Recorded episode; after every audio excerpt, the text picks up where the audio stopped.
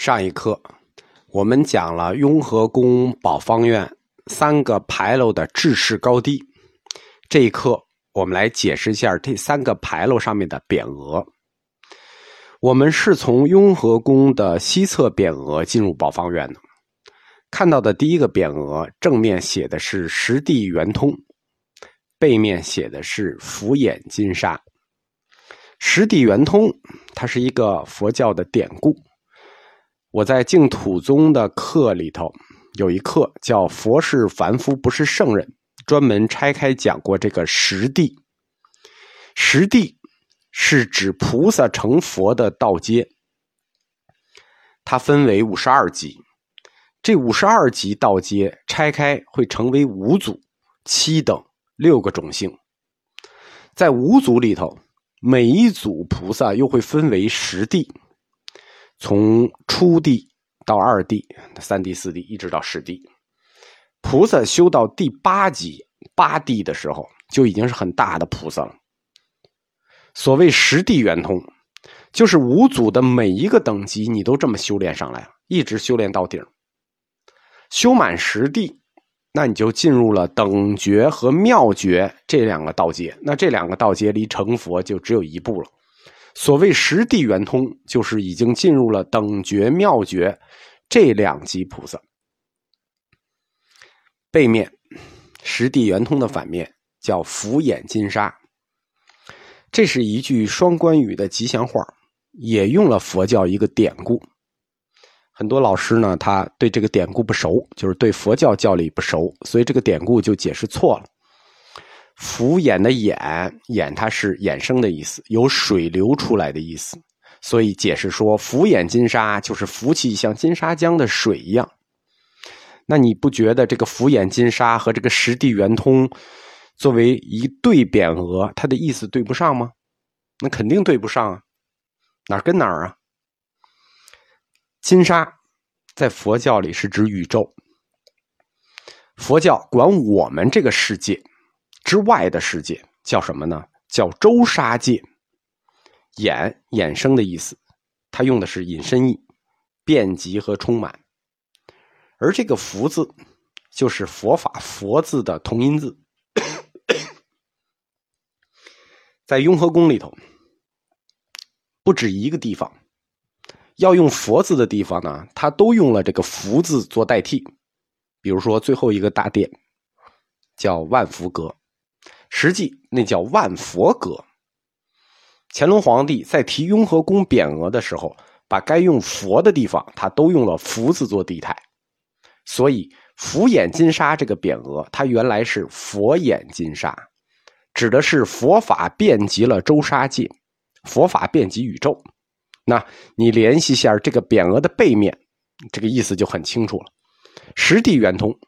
是指人人都修到了十地圆通，都成了佛，那佛法可不就遍及了周沙界？佛法遍及了周沙界，可不就人人都能修到十地圆通，对吧？这两个意思是对着的，所以这个匾额实际是应用了一个佛教典故讲的双关吉祥话。这是西边的匾额，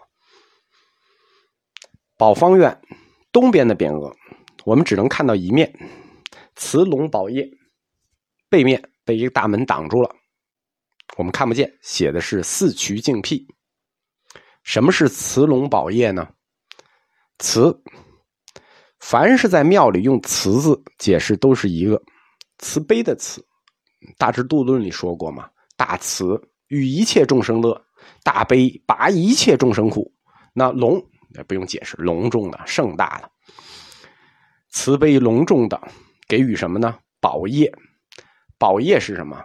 它就是佛经，因为佛经它最早是贝叶经，写在这个贝多罗叶上的，所以佛经早期叫贝叶经，又叫宝业。那为了众生乐，隆重的给予了佛经。雍和宫是改宫为寺嘛？改宫为寺干什么呢？就是一个藏传佛学院，它就存的是佛经。这个慈龙宝业指的是什么呢？指的就是法轮殿东西墙下面的干柱儿和单柱儿，这就是慈龙宝业。它的反面叫四渠净辟。哎，这句话我们看不见了，呃，这个词也很少见，这个字也很难写。它是《后汉书》里的一句话，就是指四通八达的道路，但是要注意安静，很干净。它实际就是一个提示的意思，说这里是佛门重地，注意清净，叫四渠净辟。从东西两个牌楼牌匾的意思，我们可以推测出一个结论：雍和宫以前如果要进入它第一个宝方院，一定是从东边匾额进去的，就是从四渠净辟和慈龙宝业进来的，跟我们现在进入雍和宫宝方院正好相反。我们现在是从西门进去，先看到的是十地圆通和福眼金沙。为什么呢？因为你把这四个牌匾的意思串起来，就很清楚了。四渠净辟，就是说佛门种地，注意清净；慈龙宝业，就是这是一个隆重的收藏佛经的地方；福眼金沙，就是希望佛法充满周沙界；十地圆通，就是希望人人都能证得十地菩萨的境界。所以，如果从东门进，到西门西牌楼。这两个牌楼的四句匾额的意思是连着的，它是顺的。如果你反过来解释，你根本就解释不通，你解释不出它的顺序来。只有从东边进去，四个匾额的顺序才是配的。乾隆十五年那张呃《京师全图》上，当时雍和宫的行在，就是说在雍和宫办公的这些人在哪儿呢？在雍和宫东路的东书院，就是现在从东边牌楼出去的那个位置。换句话说，雍和宫留住办公的人员都住在雍和宫现在的东侧，就是东牌楼的外面，所以他们肯定是要从东牌楼进来，他不可能绕一个大圈像我们似的，现在从西牌楼进去。我们现在从西牌楼进去，是因为有雍和宫北大街，但这个北大街以前没有。那这就证明了，我们可以从牌楼匾额的意思证明我们的推测。雍和宫门院以前是从东边进来的。东西牌楼就讲完了，东西牌楼之间夹的是正北面的主牌楼。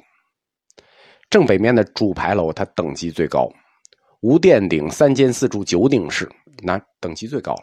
在中国宫庙牌楼中等级第一。仅次于太和殿。这个上面的匾额也是两句话：正面看“环海尊亲”，背面看“群生人寿”。看着不起眼，其实这句话是雍和宫御制碑文中的一段话给拆开的，拆成的两个匾额。环海尊亲，环海是指海内，尊亲亲谁呢？你到了寺庙，肯定是亲佛呀，对吧？但是雍和宫的佛是谁呢？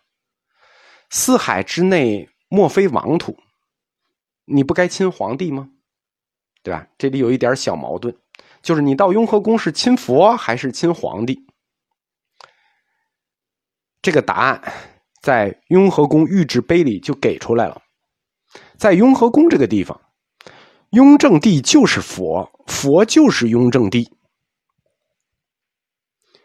乾隆皇帝在《御制雍和宫碑》里头有这么一段，他说：“我皇考相究宗称涅盘三昧，成无上正等正觉，地势能人现真实相，群生托命于世焉在？”什么意思呢？我皇考，我爹、我爸、我父亲，相究宗称。学问遍及佛教每个宗称，三称遍及每个宗称，涅盘三昧已经证得了三昧涅盘，成无上正等正觉，成无上正等正觉，在佛教里那就是成佛了的意思，叫成无上正等正觉。地势能人现真实相，地势是指地势天，欲界的首领帝释天，能人，能人这个词。我们一般称呼世尊叫能人，帝释能人现真实相，就是我父亲是帝释天世尊在人间的真实相。群生托命于世焉在，老百姓众生托把命托付给他，所以他在这里。所以你环海过来要尊亲，要亲他。简单的说，就是表达我们众生的一个态度，我们都要尊您、亲您，您就是佛的真实相。啊，环海尊亲就是这个意思。它的反面，我们进来之后看是群生人寿，那这就是一个一问一答的吉祥话。我们说环海尊亲，哎，他说群生人寿，佛对我们的一个祝愿，群生人寿吧。群生就是指众生，相对于佛来说，我们都是众生，所以这个祝愿很客气。因为人寿这个词花了一点小心思，人这个字呢是一个等级很高的字。其实“人”这个字轮不到老百姓，完全这句可以是群生幸福、群生福寿，不啦不啦不啦。但是因为这里是雍和宫，而“人寿”这个词出自《论语·雍也》，“知者乐，仁者寿”，所以用“群生人寿”就比用“群生福寿”显得更加对点。这就是雍和宫。宝方院三个牌楼的匾额，进来之后，我们就正对着雍和宫的年道了。